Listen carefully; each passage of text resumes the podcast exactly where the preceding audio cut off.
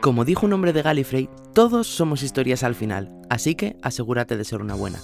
Desde que escuché esta frase se ha convertido en mi filosofía de vida, siendo el motor que mueve mis acciones.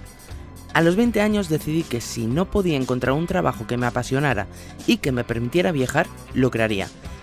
Y eso hice, convirtiéndome en emprendedor antes incluso de saber conducir. Desde entonces vivo de mis diseños y mis pasiones, como los videojuegos y los superhéroes.